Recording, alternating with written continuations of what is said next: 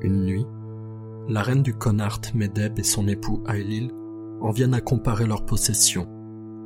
La reine s'aperçoit qu'elles seraient équivalentes s'il n'était fait aucun cas de Finn Bénard, superbe taureau à cornes blanches appartenant à son mari. Medeb parcourt en vain ces terres à la recherche d'une bête équivalente lorsqu'elle entend parler de Dunn, taureau brindlester, propriété de Der.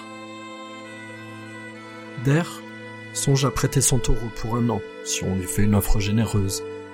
Mais les envoyés de Medeb se vantent de pouvoir s'en saisir quand bon leur semble, alors ils dissimulent Dunn dans un endroit secret.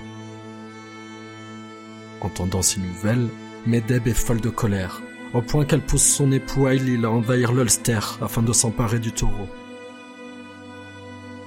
Les deux époux rassemblent la plus grande armée que l'Irlande ait jamais connue, dont un contingent du Leinster formé d'hommes si disciplinés que Medeb, aveuglé de rage, songe à les tuer tous.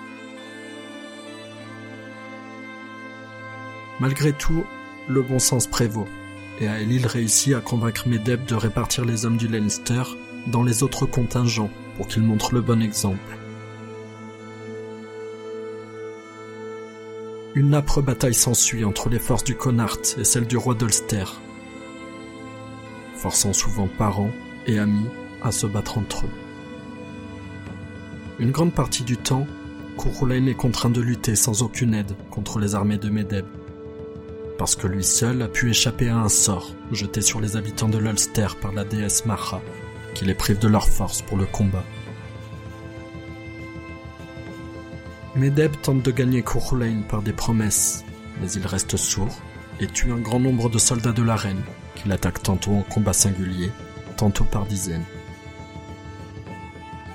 Les combattants de l'Ulster retrouvent bientôt leur force, et sous les exhortations de Curulain, ils mettent l'armée de Medeb en déroute. Entre-temps, des soldats de Medeb ont trouvé le taureau Don et l'ont emmené dans le Connacht avec 50 génisses issus du troupeau de Der. Lorsque le taureau brun est mis en présence du taureau à cornes blanches d'Ailil, une haine immédiate naît entre les deux animaux. Ils abaissent leurs cornes et se livrent à une lutte féroce dans toute l'Irlande. Pour finir, Dunn, le taureau brun, est aperçu trottant victorieusement vers l'Ulster, dispersant les entrailles du taureau à cornes blanches à travers la plaine. Mais épuisé et gravement blessé, il meurt quelques jours plus tard.